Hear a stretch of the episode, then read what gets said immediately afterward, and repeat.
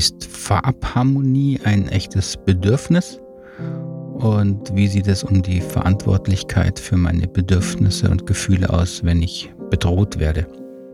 Heute haben wir zwei sehr spannende Hörenfragen hier im Podcast für gewaltfreie Kommunikation und Persönlichkeitsentwicklung, zu dem ich Sie und ich hier wieder ganz herzlich begrüße. Diese beiden Fragen kommen aus meiner ähm, GFK-Community, meiner wirklich äh, fantastischen Gemeinschaft, die diesen Podcast hier unterstützt mit kleinen und größeren monatlichen Beiträgen und auch viel moralischer Unterstützung durch nette Rückmeldungen, ähm, Bestärkungen. Dafür euch da draußen, die, die diesen Podcast hören, Ganz herzlichen Dank. Und wenn Sie oder du diesen Podcast auch unterstützen möchtet, dafür gibt es viele Möglichkeiten, äh, von der einfachen Bewertung auf den üblichen Podcast-Plattformen bei Apple und Co., äh, über die ich mich immer sehr, sehr freue und die ich auch alle lese. Ich kann nur dort nicht antworten. Das geht leider nicht. Ähm, über äh, eine Rückmeldung per E-Mail ähm, oder natürlich auch gerne ähm, in meine GFK-Gemeinschaft kommen.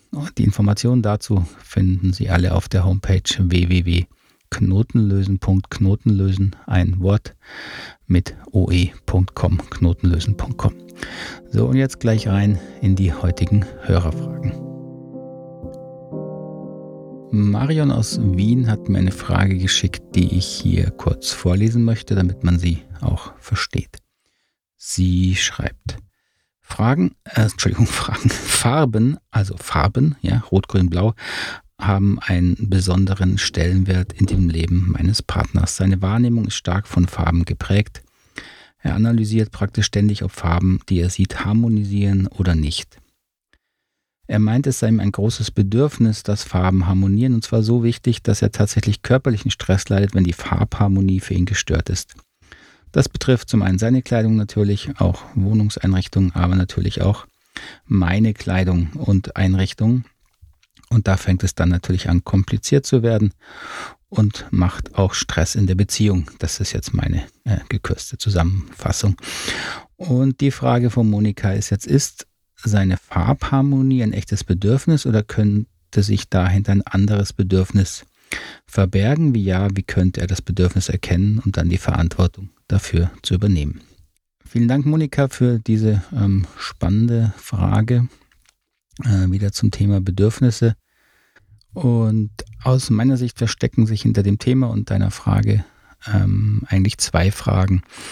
Das eine, die du ja formuliert hast, natürlich, ähm, ist denn das jetzt ein Bedürfnis, wenn ich äh, auf bestimmte Farbharmonien Wert lege?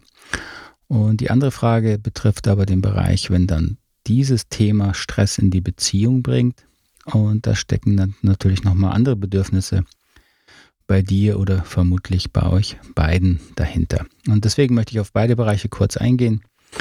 Hoffe, das äh, schafft ein bisschen Klarheit, sonst kannst du mich dazu gerne auch nochmal natürlich kontaktieren. Also die Frage ist dieses Thema Farbharmonie ein Bedürfnis? So wie du es formulierst, ähm, spontan würde ich sagen, nein. Ähm, diese Farbharmonie so wie du sie ja auch beschreibst, sind natürlich Vorstellungen, wie meine Umgebung äh, zu sein hat oder wie ich, sie, wie ich sie gerne hätte, sodass ich mich wohlfühle. Und alles, was in der Umgebung ist, was ich wahrnehme, sind Strategien, um Bedürfnisse zu erfüllen, beziehungsweise ich gestalte mir meine Umgebung so, dass ich, dass ich mich wohlfühle, dass sich dadurch Bedürfnisse erfüllen. Also dieser Wunsch nach Farbharmonie also die Vorstellung, dass bestimmte Farben, wie bestimmte Farben zusammen sind und wie ich sie mag oder nicht mag, ist natürlich eine Vorstellung im Außen.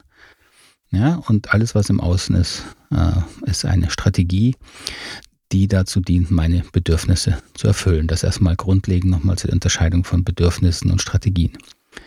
Ganz wichtig, das jetzt nicht, geht, äh, diese Aussage heißt jetzt nicht, dass da irgendwas falsch dran ist. Wir alle haben ähm, Lieblingsstrategien, wie wir unsere Bedürfnisse erfüllen. Und es ist auch nur eingeschränkt möglich, in vielen Bereichen diese Strategien zu verändern. Lässt sich vielleicht jetzt ähm, im Bereich von Farbharmonie hat man da vielleicht, also ich zumindest jetzt nicht so den gleichen Zugang oder einen schnellen Zugang zu, aber wenn es zum Beispiel um äh, Geschmäcker geht, ist das natürlich sehr nachvollziehbar und auch vielleicht einfach zu verdeutlichen, unser Geschmackssinn, denke ich, wird sehr stark davon beeinflusst, was wir eben gewohnt sind, Das zeigt sich ja auch kulturell, aber natürlich auch individuell in den Familien. Das, was wir, äh, wie wir früh äh, ernährt wurden, was dann üblich war, da gewöhnen wir uns häufig dran. Das mögen wir dann auch später noch. Und da bilden sich bestimmt Geschmacksvorlieben. Ähm, vielleicht auch genetisch bedingt teilweise, sodass wir bestimmte Dinge einfach mögen und andere Dinge wirklich nicht essen können oder sogar eklig finden. So, das sind natürlich auch alles Strategien im Außen, ja, diese ähm, Geschmacksthemen. Und erfüllt unsere Bedürfnisse äh, einfach schlicht nach körperlichem Wohlbefinden. Ja, wenn ich etwas essen muss, was mir nicht schmeckt, dann fühle ich mich im wahrsten Sinne körperlich unwohl und mein Körper signalisiert das eben auch durch Ekel oder Abneigung. Äh, ist also ein klares Signal. Und diese Strategien kann ich nur sehr begrenzt ähm, bewusst beeinflussen oder gar verändern. Also du wirst es nicht schaffen, dass jemand, der bestimmte Speisen wirklich eklig findet als Erwachsener, ähm, wirklich mag. Man kann sich vielleicht dran gewöhnen, natürlich. Man kann äh, experimentieren. Man kann auch seinen Geschmack natürlich noch verändern und auch verfeinern. Keine Frage. Aber gewisse grundlegende ähm, Geschmacksmuster werden erhalten bleiben. Und das ist ja auch nicht schlimm. Ja, das ist ja ganz normal. Das gilt eben für viele andere Bereiche auch. Und das würde ich so auch in, dem, in diesem Bereich sehen, den du beschreibst, Marion, zum Thema ähm, visuelle Geschmäcker sozusagen. Was gefällt mir visuell und was gefällt mir visuell nicht? Und so kann ich mir eben gut vorstellen, dass es, wie du schreibst, dein Partner, ähm, der da eben eine besondere Prägung hat, Begabung, Fähigkeit, wie man es auch nennen möchte, äh, im visuellen Bereich, dass es ihm wirklich äh, körperlich Abneigung erzeugt, wenn er Dinge sieht, die ihm nicht gefallen. Und auch hier gilt natürlich, wie bei Geschmäckern, man kann sich trainieren, ähm, Dinge zu ertragen. Ja, man kann da Toleranz entwickeln ähm, in Grenzen, wie immer. Ja, das ist alles in Grenzen möglich und braucht natürlich dann eine bewusste ähm, Bearbeitung dieser Themen. Ob sich jetzt hinter diesem Bedürfnis, was ja bei ihm, wie du es beschreibst, äh, einfach ein körperliches Wohlbefinden ist, noch ein anderes Bedürfnis befindet, das kann natürlich gut sein. Ähm, das gilt für viele andere Themen auch. Aber ähm, das lässt sich jetzt auf die Entfernung einfach nicht so sagen. Also natürlich, wenn wir in der Familie aufwachsen, dann äh, ist ja Essen beispielsweise nicht ein reines ähm, Ernährungsthema, wo es darum geht, dass wir Energie zugefügt bekommen, sondern vor allen Dingen auch ein Beziehung und soziales Thema, weil natürlich wir gefüttert werden oder im Kreise von Familie essen. Und dann spielt da das soziale Zusammensein genauso eine Rolle, vermutlich wie die Energieaufnahme. Und das verknüpft sich dann häufig auch mit dem Thema Essen. Das ist einer der Gründe, warum wir in Gesellschaft mehr essen, normalerweise, als wenn wir alleine essen.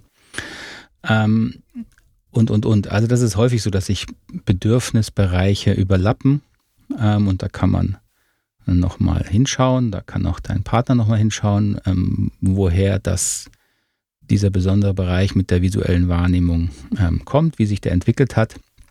Das ist vielleicht mal ganz spannend, um das besser zu verstehen ähm, und vielleicht auch da eine gewisse Toleranz noch zu entwickeln. Ähm, aber das kann ich jetzt schwer aus der Ferne sagen. Also das ist mal der eine Bereich zum Thema äh, dieses Bedürfnis äh, nach körperlichem Wohlbefinden, das sich eben da ausdrückt durch äh, visuelle äh, Lieblingsstrategien. Der andere Bereich, den du aber beschreibst, ist, dass ähm, wenn das Thema natürlich Stress in eure Beziehung bringt, dann berührt das ja ein ganz anderes Thema, nämlich einfach den Bereich der Toleranz, der gegenseitigen Toleranz. Ähm, wir werden immer Bereiche haben, die wir beim Partner nicht nachvollziehen können, äh, nicht so mögen oder gar nicht mögen. Ähm, und dann ist die Frage, wie viel Toleranz kann ich entwickeln, beziehungsweise warum fällt es mir schwer, für diesen Bereich Toleranz zu entwickeln. Ähm, und das berührt natürlich nochmal ganz andere äh, Themen in mir. Ja, das kann schnell ähm, abdriften, dass dann diese Bereiche äh, eine subtile Machtausübung ähm, werden in einer Beziehung, also dass ich äh, äh, unbewusst äh, meine Macht dann ausübe über den anderen. Ähm, und das berührt natürlich eigene Erfahrungen von Machtlosigkeit, die wir alle in uns tragen. Und das gilt jetzt für euch beide. Das liegt einfach jetzt daran, ähm, welche Beziehungsmuster, Verhaltensmuster, Gesprächsmuster sich dann zeigen, wenn es um dieses Thema ähm, visuelle Harmonie, Farbharmonie eben geht. Also das mal würde ich grob unterscheiden. Zu diesem Thema gibt es eben sehr, ähm, zwei Bereiche, die man da klar trennen muss. Äh, das Bedürfnis deines Freundes und die Bedürfnisse, die berührt werden, wenn ihr über das Thema diskutiert. Gut, ich hoffe, das war soweit nachvollziehbar, sonst melde ich gern nochmal dazu. Dann kommen wir zum zweiten Fragenbereich. Ähm, der ist äh, etwas äh, heftiger, sage ich mal. Deswegen möchte ich hier den Namen auch nicht nennen aber kommt auch aus der aus meiner GFK-Gemeinschaft. Und ähm, da schreibt ähm, G, ich nenne sie jetzt einfach mal G, um sie zu anonymisieren. Ähm, ich habe mit Menschen zu tun, die, wenn ich mein Leben lebe, mir Strafen androhen. Hier zu sagen, dass meine Gefühle, ähm, dass ich meine Gefühle selber mache, halte ich einfach für seltsam. Gefühle sind ja Signale, ich kann hier kaum, ohne mich zu belügen, positive Gefühle haben. Angst oder Wut sind natürliche Verteidigungsgefühle. Wenn jemand droht, mich umzubringen oder mich zu bestrafen, so finde ich es schon fast verantwortungslos, von selbstgemachten Gefühlen zu sprechen. Wie sieht das in diesem Fall bei der GfK aus? Inwiefern kann ich hier meine Gefühle, für meine Gefühle Verantwortung tragen? Gut, ähm, G, ich habe dir ja auch schon schriftlich geantwortet, weil das sind natürlich Themen, die mich hin und wieder erreichen, wo es um ähm, wirklich schwierige ähm, Bereiche geht, wie eben auch äh, im Bereich körperlicher Gewalt, Andrehung, Andrehung oder auch Durchführung von körperlicher Gewalt. Und da habe ich dir ja schon geschrieben, da bin ich ganz bei dir, und dass es da in erster Hinsicht ja darum geht, ähm, diese Gewaltsituation möglichst abzuwenden und zu verändern. Und da ist für mich dann auch die Frage erstmal irrelevant, wer hier für welche Gefühle verantwortlich ist. So wenn ähm, so zentrale Bedürfnisse wie körperliche Unversehrtheit oder auch geistig-seelische Unversehrtheit bedroht sind, dann steht das an erster Stelle.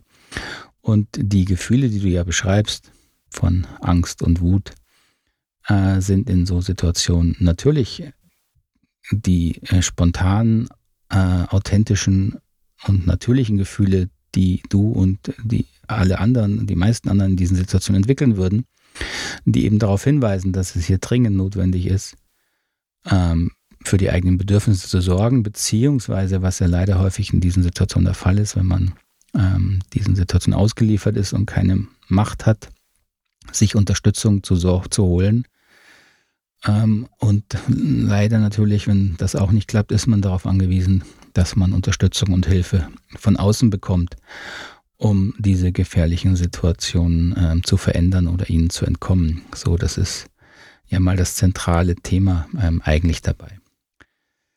Deswegen ist es ähm, nicht hilfreich, auch wenn man Opfern von Gewalttaten irgendwie versucht einzureden, dass sie für ihre Gefühle selber verantwortlich sind in erster Hinsicht. Denn was es in erster Hinsicht braucht, wenn man Opfer von Gewalttat ist, traumatischen Erfahrungen, ist äh, ein offenes Aussprechen können, ein unbewertetes angenommen werden in der eigenen Wahrnehmung und nicht eine Korrektur im Hinsicht von, naja, du bist für deine Gefühle verantwortlich, worin oft der Anspruch dann versteckt ist, naja, jetzt fühl dich mal wieder besser, was dann oft eben der Ausdruck auch der Überforderung auf Helfer- und Unterstützerseite ist. Daher kommt dieser Anspruch, weil sonst macht es überhaupt keinen Sinn. Also ich hätte keinen Grund, äh, jemanden aufzufordern, sich besser zu fühlen, wenn ich äh, mit Empathie bei der Person bin. Äh, dann fühlt sie sich, wie sie sich fühlt. Und da ich selber keine Verantwortung, sich selber, also da ich selber als Unterstützer oder Zuhörer ja keine Verantwortung dafür habe, dass sich die Person schlecht fühlt, kann ich deren unangenehmen, ängstlichen oder wütenden Gefühle auch komplett aushalten und unterstützen, ähm, weil ich als Unterstützer es nicht brauche, dass eben gerade ein Opfer einer Gewalttat sich besser fühlt, wenn ich doch wahrnehme, dass es vor allem, dass sie oder er vor allen Dingen äh, Empathie und ein offenes Ohr braucht. So, das ist eigentlich das zentrale Thema. Natürlich braucht es im weiteren Verlauf der Unterstützung von Opfern irgendwann dann ähm, eine Entwicklung, in der man diese Opfer dabei unterstützen kann, mit den eigenen schwierigen Gefühlen, und das sind sehr, sehr schwierige Gefühle, wieder besser positiv umzugehen. Und dann und nur dann ist es ähm, ähm, Zeit, dass man die Menschen, die das erlitten haben, dabei unterstützt, zu entdecken, dass sie natürlich ihre Gefühle innerlich äh, selber machen oder wiederholen. Was jetzt eben nicht heißt, dass sie äh, Schuld daran haben, dass sie äh, Opfer einer Gewalttat wurden und Schmerzen erlitten haben und, und, und. Daran haben sie keine Verantwortung. Aber der Körper wiederholt natürlich ähm, diese Erinnerungen, weil er Empathie braucht und erzeugt dadurch diese Gefühle innerlich, diese Ohnmachtsgefühle, diese Verletzungsgefühle immer wieder. Und der ähm, Prozess der Weiterentwicklung oder auch Heilung dieser Gefühle führt eben unter anderem darum, äh, auch dahin, dass wir diese Menschen unterstützen, diesen Prozess immer besser zu verstehen und in dem Sinne dann Verantwortung für die eigenen Gefühle übernehmen. Also die eigenen Gefühle, die eben entstehen durch eine, ähm, ein Wiedererleben dieser ähm, schmerzhaften oder traumatischen Erfahrungen, die im Grunde ein Ausdruck äh, des Empathiebedürfnisses sind. So, und da und nur da macht es Sinn, ähm, dieses Thema, ja, ich habe Verantwortung für die eigenen Gefühle. Ja. Und das muss man immer wieder sehr klar trennen. Ähm, dass dieser grundsätzliche Aus, diese grundsätzliche Aussage der gewaltfreien Kommunikation, der stimme ich zu. Wir machen uns unsere Gefühle selber. Was man aber klar davon trennen muss, ob wir Kontrolle haben über Gefühle. Und die haben wir eben in den allermeisten Fällen nicht. Nicht nur in solchen Extremsituationen, sondern äh, nicht mal, wenn wir äh, Hunger auf irgendwas bekommen. Da haben wir nicht unter Kontrolle, auf was wir Appetit haben. Das ist lang trainiert, das ist unbewusst. An diesen Themen kann man arbeiten, man kann diese Kontrolle und da die Freiheit weiterentwickeln. Aber äh, unser Ausgangszustand ist einfach, dass wir die meisten Gefühle in uns unbewusst entstehen und wir erst lernen müssen, diese bewusst zu reflektieren und dadurch zu verändern. Also soweit das dazu, ähm, was mir einfällt zu diesem schwierigen Thema, auch eben wenn es um das äh, Thema Gewalt und Ausgesetztsein von Gewalt geht. Ich hoffe, ähm, das war soweit nachvollziehbar. Ich danke dir hier anonymerweise, G, nochmal bitte auch für deine Frage. Ich finde das ein sehr, sehr wichtiges Thema. Deswegen habe ich sie in den Podcast auch nochmal aufgenommen. Und ähm, genau, auch du natürlich, ähm, das habe ich dir auch schon geschrieben. Wenn du da noch Fragen zu hast, melde dich gerne. Gut, dann ist die Zeit für heute auch schon wieder rum. Wir haben schon fast wieder 20 Minuten. Das ist immer so ein bisschen meine, meine äh, äh, Zeitmarke hier. Um, mich würde mich freuen, wenn diese, äh, die, dieses Thema, diese Themen anregend waren für Sie oder für dich, bitte gerne schreiben, mir, schreiben Sie mir Rückmeldungen und Fragen und Kommentare.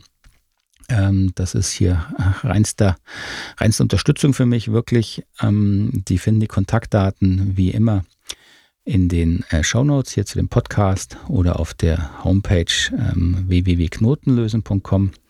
Und wenn Sie vertieft sich mit gewaltfreier Kommunikation beschäftigen möchten, haben wir ja auch viele Angebote, auch Online-Angebote, wie Sie gewaltfreie Kommunikation lernen können, vertiefen können, zum Beispiel in der Online-Ausbildung, auch für Gesprächsführung, empathische Gesprächsführung. Ähm, das läuft auch sehr, sehr äh, vielversprechend, haben wir jetzt schon einige Teilnehmer. Wir haben äh, auch Hybridausbildungen mittlerweile, wo Sie also großteils online lernen können und einen Teil in Präsenzveranstaltungen. Und natürlich auch unsere Präsenzausbildungen, ähm, die jetzt auch im September wieder starten, auf die wir uns sehr freuen. Ähm, die Ausbildung gewaltfreie Kommunikation geht weiter, da kann man noch einsteigen, wenn man möchte. Und auch die Coaching-Ausbildung oder Mediationsausbildung also Umgang mit Konflikten, starten dann bald im Herbst. Freuen wir uns sehr drauf. Und wenn Sie dazu Fragen haben, Interesse haben, melden Sie sich gerne, schreiben Sie mir. Und dann freue ich mich über unseren Kontakt. Und dann bedanke ich mich für heute. Ähm, hoffe, Sie haben noch einen schönen Tag, eine schöne Nacht, wo immer Sie mich gerade im Ohr haben. Machen Sie es gut, bleiben Sie gesund. Bis zum nächsten Mal. Tschüss, Ade.